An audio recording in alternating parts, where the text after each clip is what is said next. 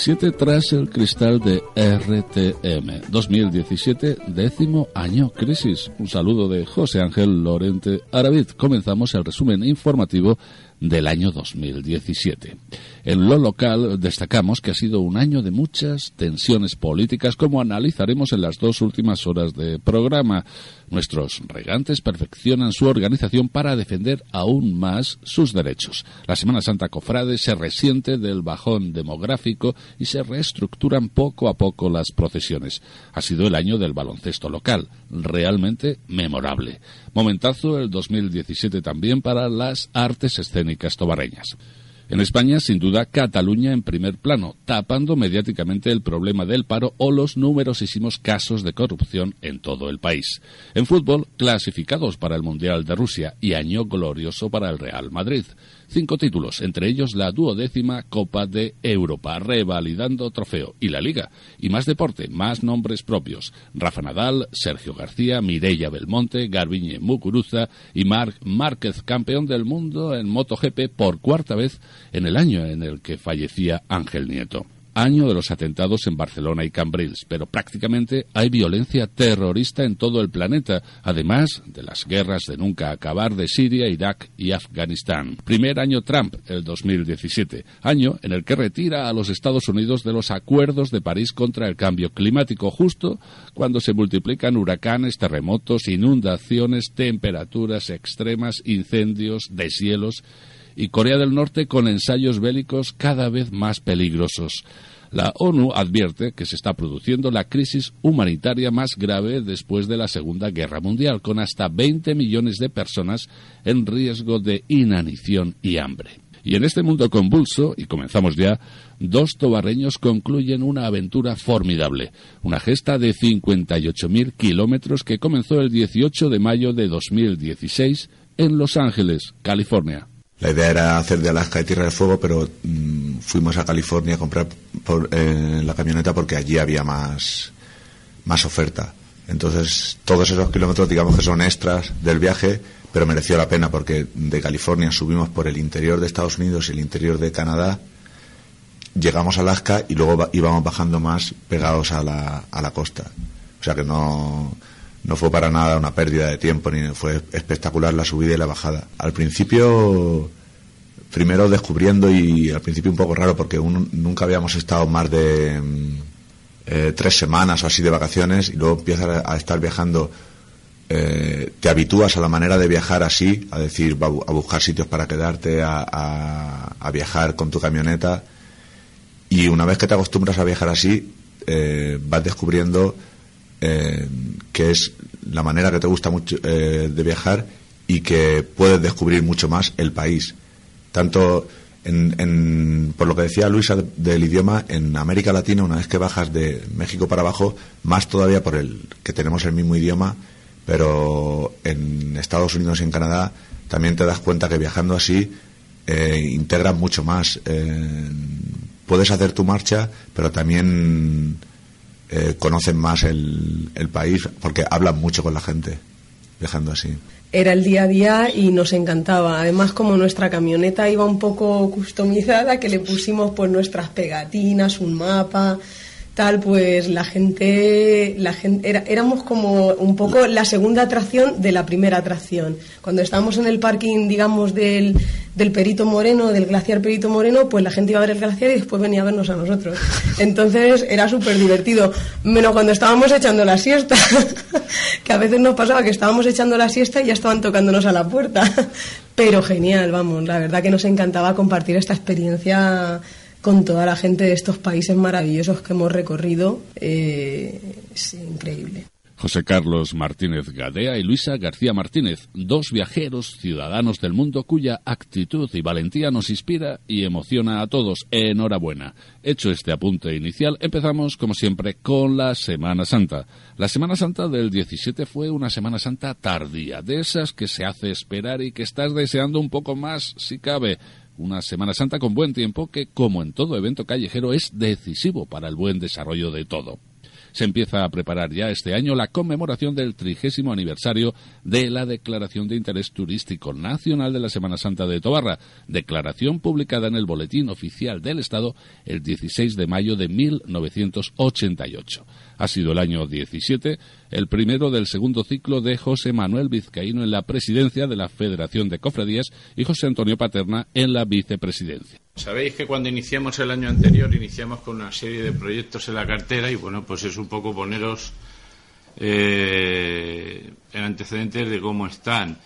Eh, había sobre todo eh, dos que eran tremendamente importantes o pensamos que son tremendamente importantes.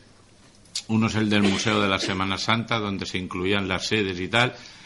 Y bueno, pues aquí tenemos que decir que eso está más para el que un chino y realmente está para un chino por todos los políticos del pueblo.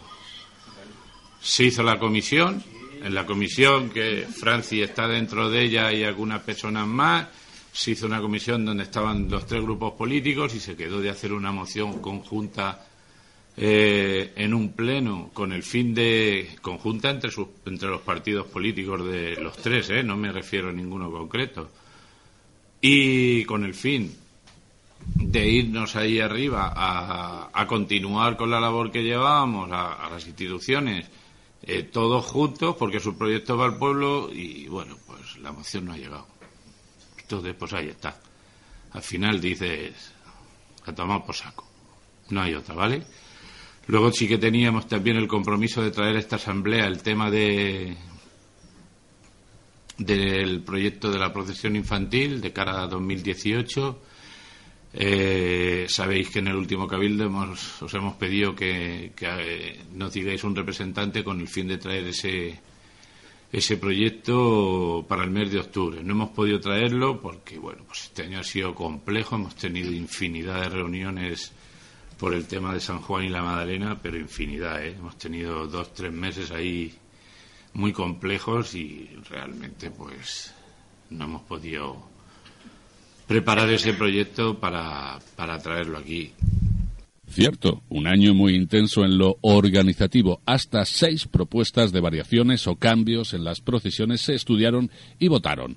Una de las aprobadas fue que la Magdalena se queda en la iglesia de San Roque jueves santo en la noche, tal y como lo viene haciendo el prendimiento desde 2011. Yo, vamos a ver, nosotros siempre hemos dicho que no es la mejor solución para la procesión de jueves santo. ¿eh?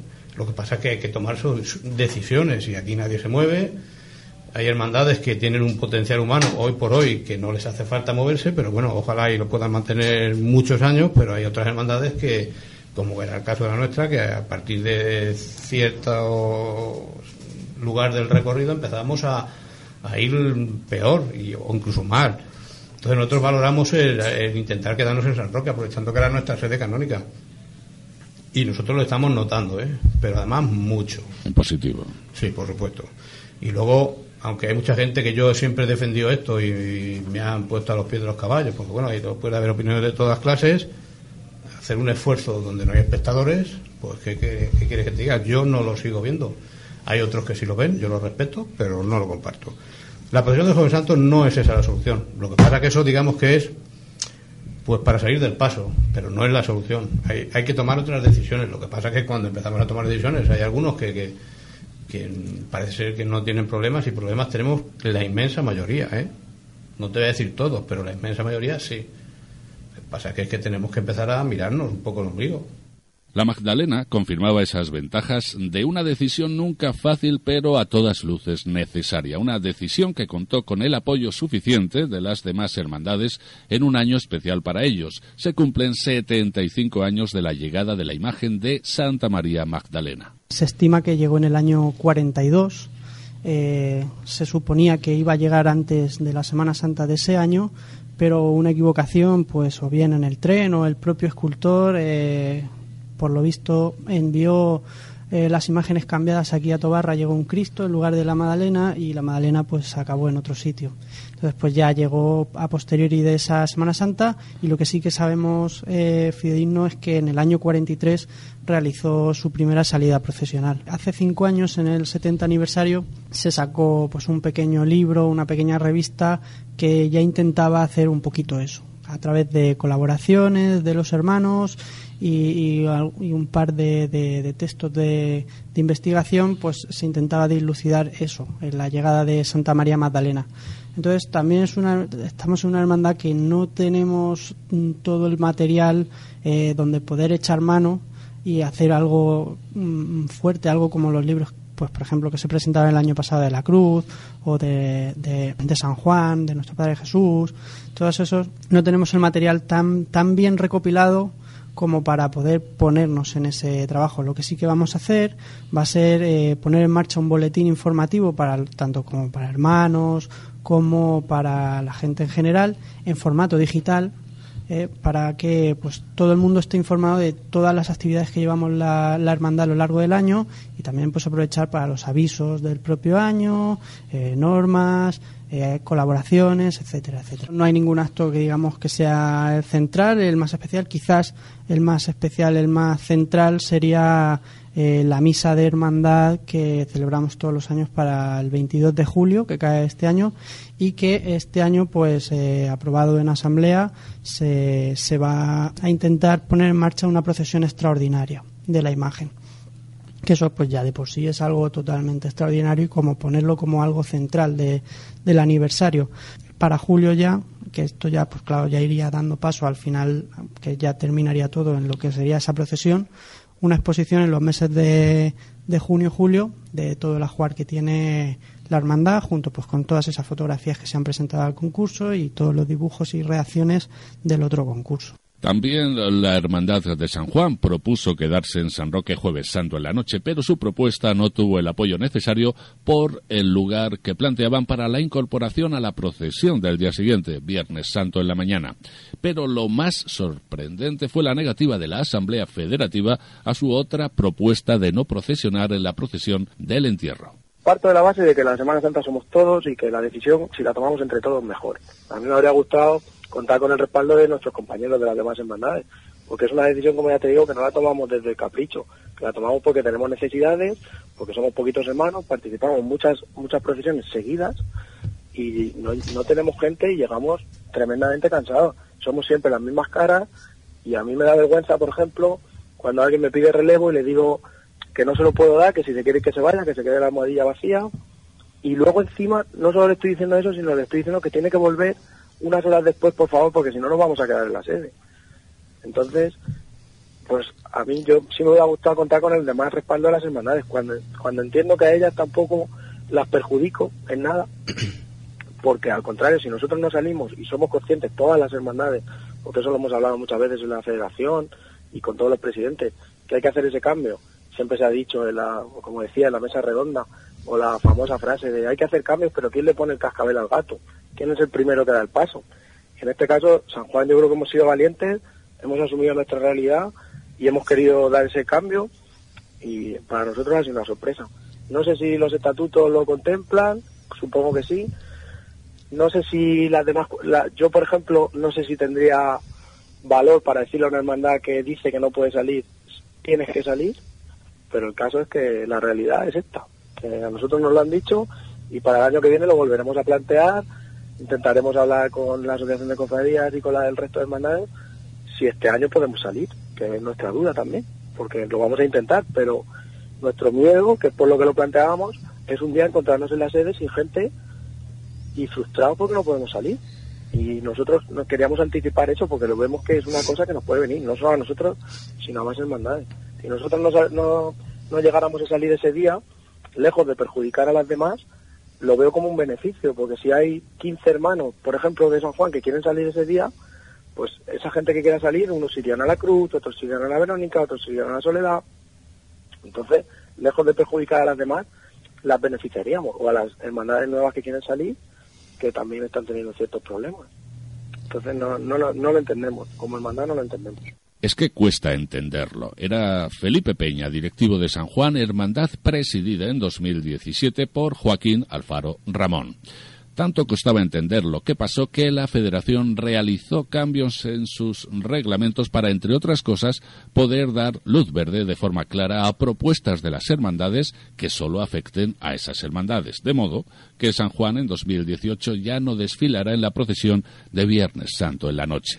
Una procesión a la que no parece faltar mucho para una esperada incorporación, la de la Cofradía del Descendimiento, un proyecto que empezó en 2005. Eh, efectivamente éramos un grupo de amigos y como siempre que nos juntábamos pues hablábamos de Semana Santa que era el tema estrella como lo sigue siendo en Tuarra Y, y, bueno pues eso decidimos que por qué no hacer un paso nuevo en cuanto a una representación que faltaba en el pueblo y, y bueno surgió la idea pedimos permiso no lo vieron mal y adelante. Lo tenemos desde el 2011 lo que hay ahora en el convento las cuatro figuras faltarían dos, que bueno, de momento no vamos a plantear dejarlo un poco al margen, no quiere decir que no se vayan a hacer, pero bueno, vamos a intentar salir con el, lo que es el, el, paso que bien está representado, con las figuras mínimas, y luego ir añadiendo las dos que nos faltan, Santa María Magdalena y la Virgen. Y bueno, pues ahí estamos desde el 2011, que las tenemos en Tobarra, se presentaron en el 2012 y bueno, con ganas ya de verlo en la calle. El trono es muy sencillo, pero, pero elegante. Creemos que es digno, muy digno lo que llevará encima. Está desarmado, lo tenemos todo hecho, los faldones incluso están hechos, o sea que sería una cuestión de, de mm, hacer el Tetris y colocar solo que bueno pues falta un poco la iluminación ver cómo quedarán no sé darle un poco de movimiento para saber si aquello no se va a caer la revista Hermandad de la Cofradía de la Virgen de los Dolores y Soledad de María llegaba al número 16 y contó también en el acto de presentación con un emotivo recuerdo para el histórico y querido Antonio Merino Gómez. Es algo que, es continuista, ¿no? Eh, siempre llevamos una línea y intentamos, pues, año a año, pues mejorar lo que hemos hecho el año pasado, siendo de una manera, pues, sencilla y vamos, lo único que pretendemos es que, es que la revista, pues eso, pues sea, que sea de fácil lectura, que, que sea clara, que sea sencilla. Como nos recordaba el presidente fundador eh, Moisés Ponyáñez, pues dice que la, la, revista nació pues con la finalidad de, de servir como cauce para, acercar y en lo posible conectar a los hermanos y devotos de la Virgen de los Dolores y Soledad de, de, María a través de, de, nuestra cultura, tradiciones, anécdotas, fotografías.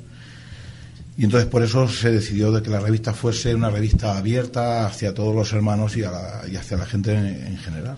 Vamos a hacer un acto muy sencillo y la presentación de la portada será similar a la del año pasado. Eh, sí es cierto que este año, pues, eh, tanto el In Memoriam, que vamos a hacer en homenaje al abuelo de David, como el vídeo de, entrada, pues ese lo vamos a hacer con música en directo.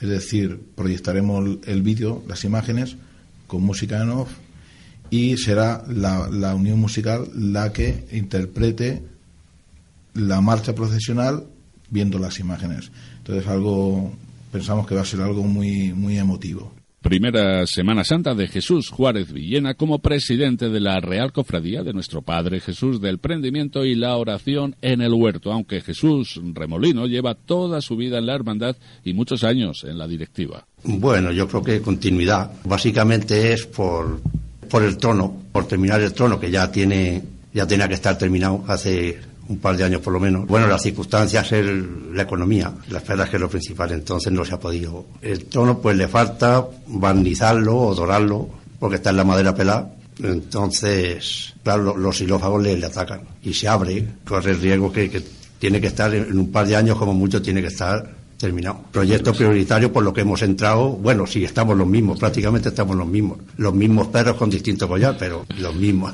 Prioritario y, lo más pesado, que es una cantidad importante de, dinero. El nuevo presidente de los socios, José Espadas Fernández, hacía un llamamiento para reclutar más tropa joven para el acto del prendimiento. Sobre todo lo, el prendimiento es un, un acto de que suelen hacerlo los chiquillos tal y y el llamamiento es ese de, que, de que se animen los chiquillos y que nos faltan, no es que nos falten, sino que se tienen que animar.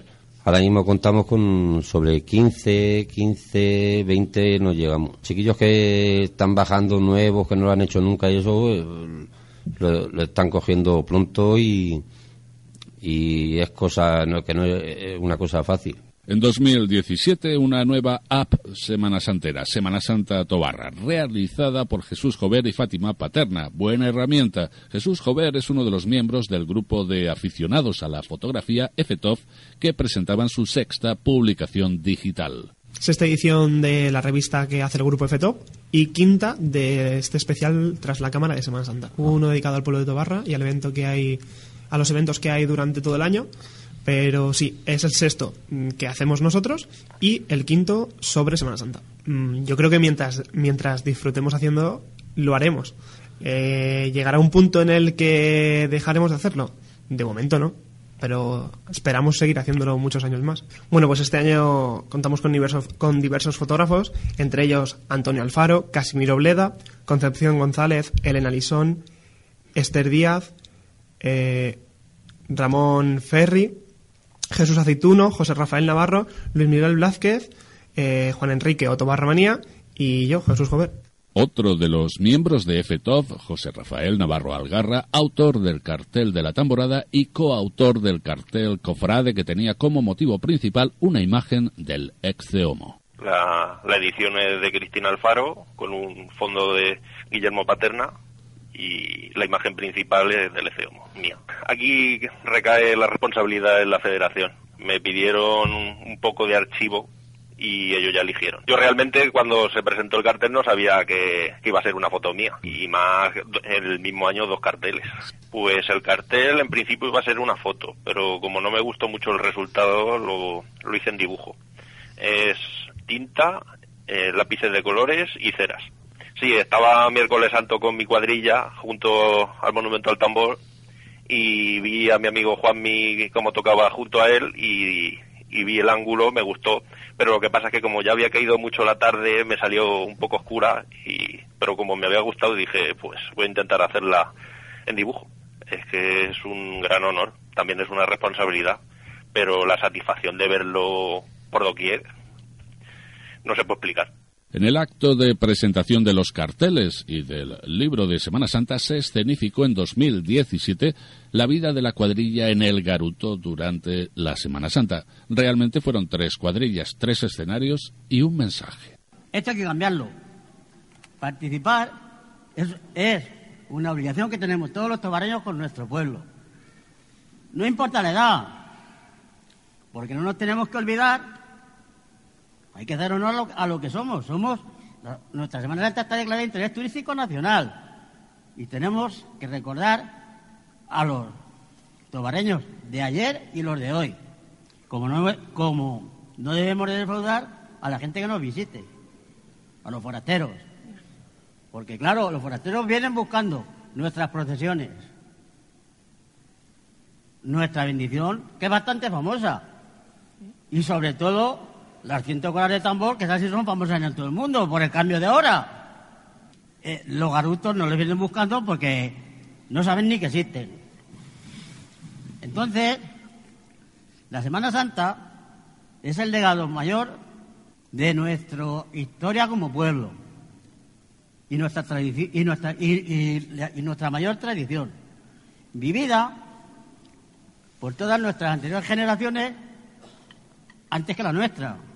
Y es obligación vuestra, de los jóvenes, de hacerla mejor, más bonita y más grande. Y eso no se hace enterrado en el garuto. Eso se hace en la calle. Son cinco días nada más. Como son cinco días nada más, pues a la calle cinco días no va a pasar nada si estáis en la calle. Ponéis morenas. Y en fin, ¿y cómo se hace Semana Santa en la calle? Si vemos a un chiquillo que nació en Tobarra por ahí le preguntamos, lo sabe. La Semana Santa en Tobarra se hace o bien saliendo en la hermandad o por el contrario, con tu cuadrilla tocando el tambor. Y vámonos que se ha hecho tarde y ya verás en tu casa lo que te van a decir. Y perdona. Nada. En aquel mismo acto, en el turno de discursos, como ya ocurrió hace unos años, palabras de reivindicación desde la presidencia de la Federación de Cofradías. Se encuentra esta noche entre las múltiples autoridades que nos acompañan en este acto el subdelegado del Gobierno, Aquilino Iniesta López, quien tiene en su mano la coordinación de las fuerzas y cuerpos de la seguridad del Estado. Por ello, tengo que decirle que desde hace años la Semana Santa de Tobarra tiene un problema de seguridad en el cierre de las procesiones. Esto hace años estaba solucionado, pero los últimos se ha ido parcheando sin dar una solución definitiva. Y he dicho del cierre de procesiones porque nuestra policía local hace un gran esfuerzo por abrir las mismas. Nos veremos próximamente en la Junta Central de Seguridad que tendrá lugar en el Ayuntamiento el día 21 de marzo, y le haremos llegar las necesidades de nuestra Semana Santa en cuanto a seguridad, que son las mismas que llevamos demandando desde hace unos cuantos años y advirtiendo, como siempre lo hemos hecho, de que en un momento determinado podemos tener un problema grave y arrepentirnos de no haber tomado la decisión oportuna en su momento. Y hecho esta reflexión, le pido que nos dije unas palabras a su delegado del Gobierno.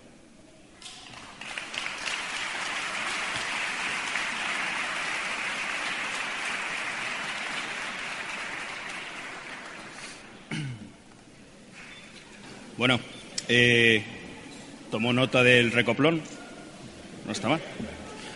Bueno, presidente y miembros de la Federación de Hermandades y Cofradías de Tobarra, presidente y miembros de la Asociación de Amigos del Tambor, alcalde de Tobarra, resto de autoridades, porque creo que los importantes aquí pues, son realmente las cofradías y directamente la Asociación de los Amigos del Tambor. Amigos de Tobarra, en primer término, quiero agradecer a la Federación de Cofradías y a la Asociación de Amigos del Tambor su invitación a la presentación de la revista y el cartel anunciador de la Semana Santa Tobarreña. Una Semana Santa de tal importancia que ya en 1988 fue declarada de interés turístico nacional. Es un gran honor para mí poder compartir con ustedes este acto y mucho más cuando por mis venas corre sangre tobarreña, pues mi padre, aun creciendo en Chinchilla, nació aquí, Está claro que no le gustó el reproche al subdelegado del gobierno, que pocos días después copresidiría junto al alcalde la Junta Local de Seguridad previa a la Semana Santa y tras la cual la Federación de Cofradías expresaría su intención de no regresar mientras, según dijeron, se sigan manteniendo actitudes dictatoriales más propias de otros tiempos. Con todo, en la Semana Santa de 2017 se pudo observar un dispositivo de seguridad como nunca antes se había visto, sobre todo en la mañana de Viernes Santo en la que helicópteros policiales sobrevolaban la zona del Calvario. No olvidemos que estamos en nivel 4 de alerta antiterrorista. Jesús Miguel Ruiz Lorente Trifón fue el pregonero de la Semana Santa 2017 en un acto que por tercera ocasión tuvo como marco el antiguo convento. Nos, iniciamos en el tambor junto a las piernas de nuestros padres, agarraos a la túnica a la altura de la rodilla, o unidos con un nudo a su cordón. Cuidaban con su mano que nuestra cabeza fuera a parar a los tornos. Qué suerte haber tenido aquella escuela. Cuando vas creciendo, sin apenas darte cuenta, formas tu primera cuadrilla con tus vecinos y amigos de la escuela. La primera se forjó en la placeta, Antonio el zapatero, Rafa Josete y en ocasiones José Luis el pastelero.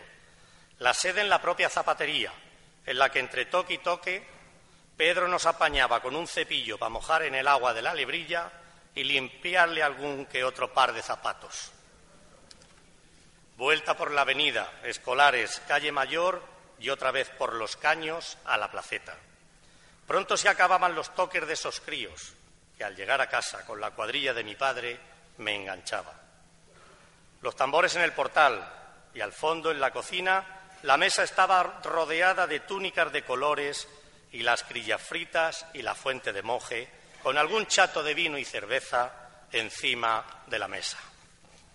Cuadrilla de la que no recuerdo su nombre, pues igual no tenían, y por sede, cada tarde a merendar en una casa distinta.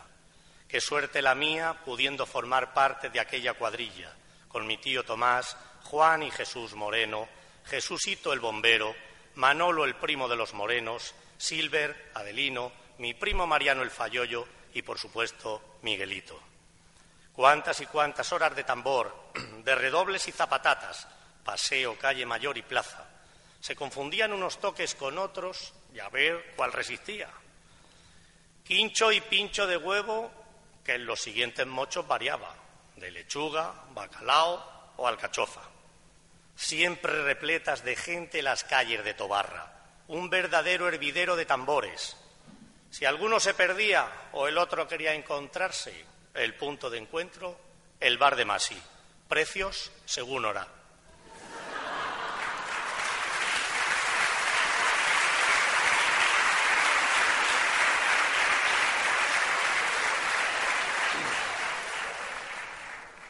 Un pregón que recorrió al completo toda la Semana Santa tobarreña. Un pregón salpicado de emociones y recuerdos que entusiasmó al público asistente y que horas antes tuvo como preludio por cuarto año consecutivo la tamborada de Sierra. Sí, vamos, y de hecho se ha previsto que a las 12 de la mañana eh, un toque de, de cornetas y tal, que sea lo que abra la apertura del toque del tambor entonces había un grupo de gente que se ha ofrecido, acudirán tres o cuatro para dar ese, ese inicio del toque del tambor. Porque nosotros lo que pretendemos es hacer jornadas de convivencia eh, y que esta convivencia gire en torno a algo. Entonces, este año va a girar en torno al, al tambor. Igual que hemos hecho otras jornadas de convivencia que han girado en torno al mateiro, en torno a, a otra serie de eventos, queremos que estas jornadas sean en torno al tambor. Por eso la hemos denominado Jornadas de Convivencia Tamborileras de Sierra. Realmente el prólogo lo componen multitud de actos, reuniones y preparativos como pasa cada tiempo de cuaresma. Uno de los momentos clave son las jornadas nacionales de exaltación del tambor y el bombo, ahora tamborada nacional, que por tercera vez se desarrollaron en Alcañiz uno de los actos más destacables y el que quiero el que quiero reseñar es que eh, el viernes es el desfile oficial, además había, habrá sido anteriormente la recepción de autoridades, el viernes es el desfile a las 11 de la noche, eh, acabará en la plaza, en el, incomparable, marco de nuestra Plaza de España, que es una fachada impresionante, cuando vengan los tobarreños lo verán.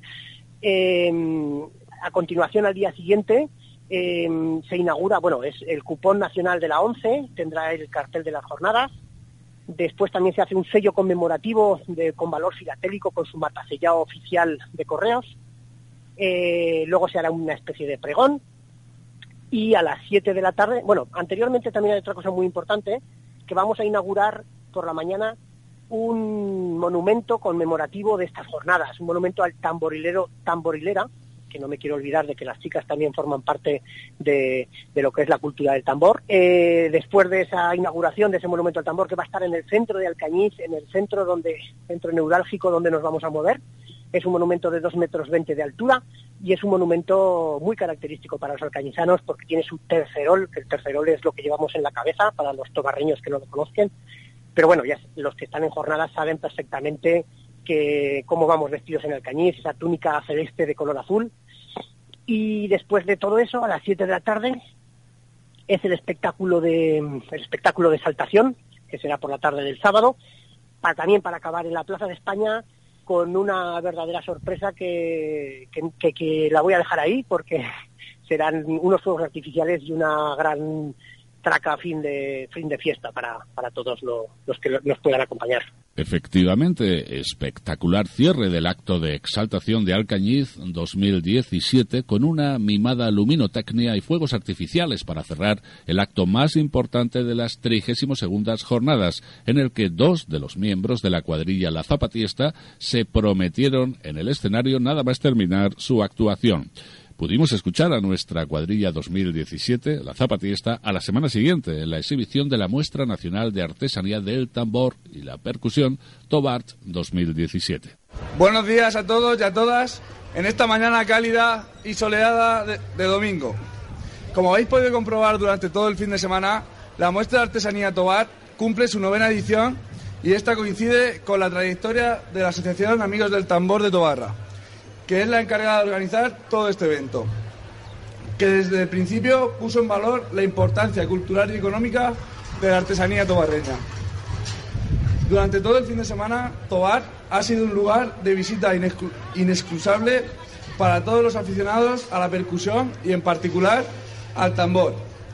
En esta, los aficionados a los instrumentos de percusión han podido observar cómo se crean los famosos tambores de la localidad, participando en los diferentes talleres que se realizaron, observando las obras maestras de los artesanos tobarreños y de otras localidades con tradición tamborilera. También los expositores les han dado a los visitantes la posibilidad de adquirir todos aquellos utensilios necesarios para disfrutar de los tambores o incluso adquirir un tambor. Además, se han expuesto tambores muy elaborados, fruto de muchas horas de trabajo.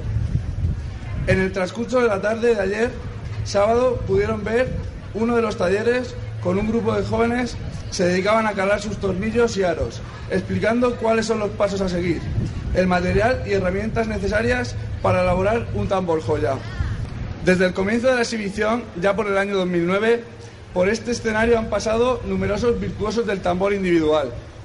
Al igual que a modo cuadrilla han participado delegaciones oficiales de las jornadas de exaltación del tambor y el bombo.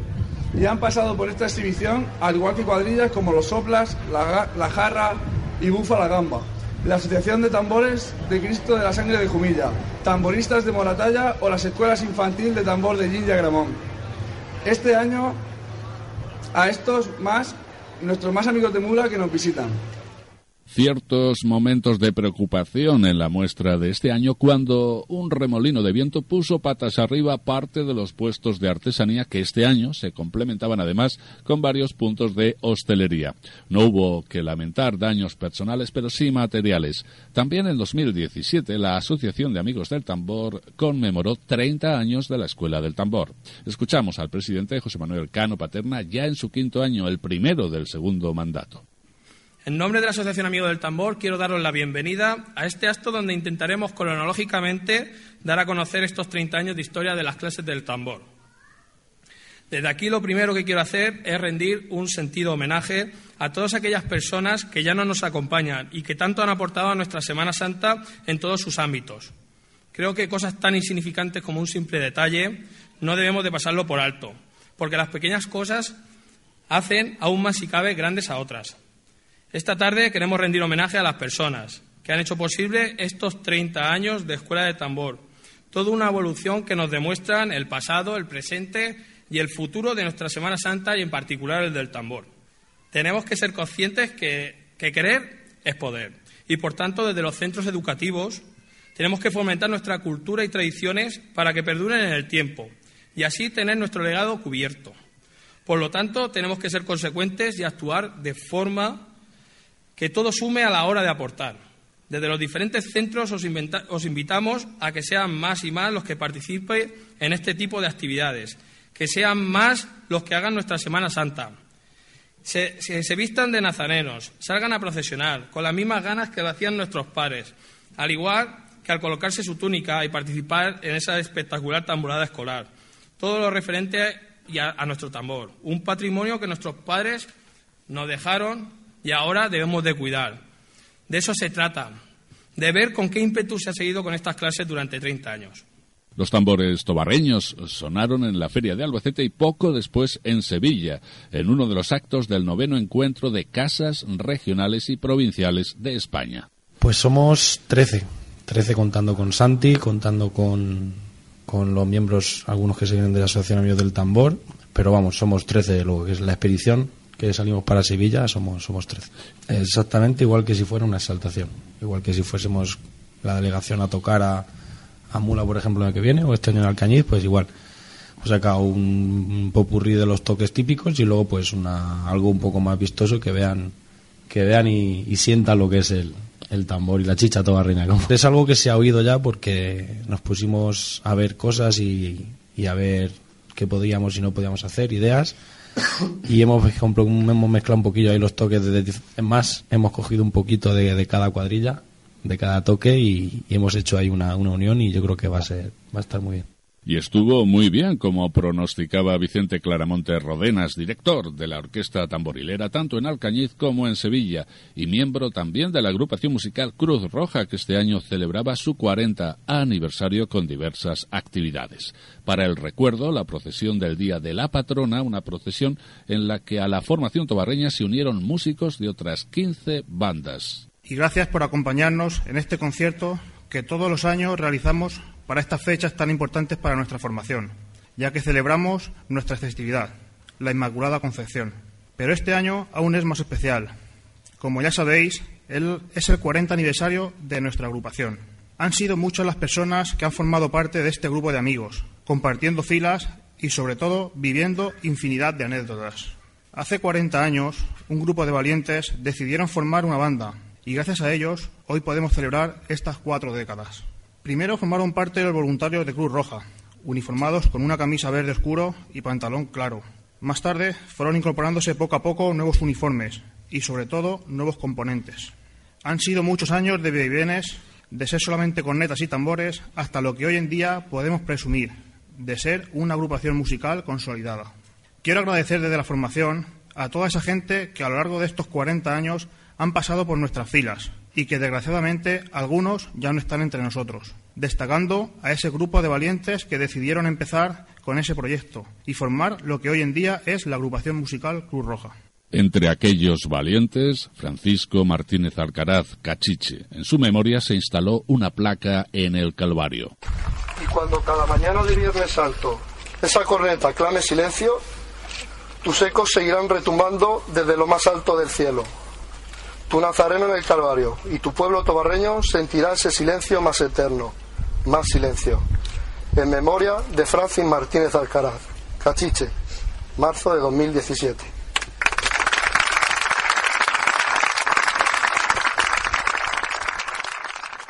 Terminamos el bloque de Semana Santa con las palabras de Santiago Cabañero, presidente de la Diputación que visitaba Tobarra en febrero para comunicar la concesión de ayudas económicas tanto a la Federación de Cofradías como a la Sociedad Unión Musical Santa Cecilia.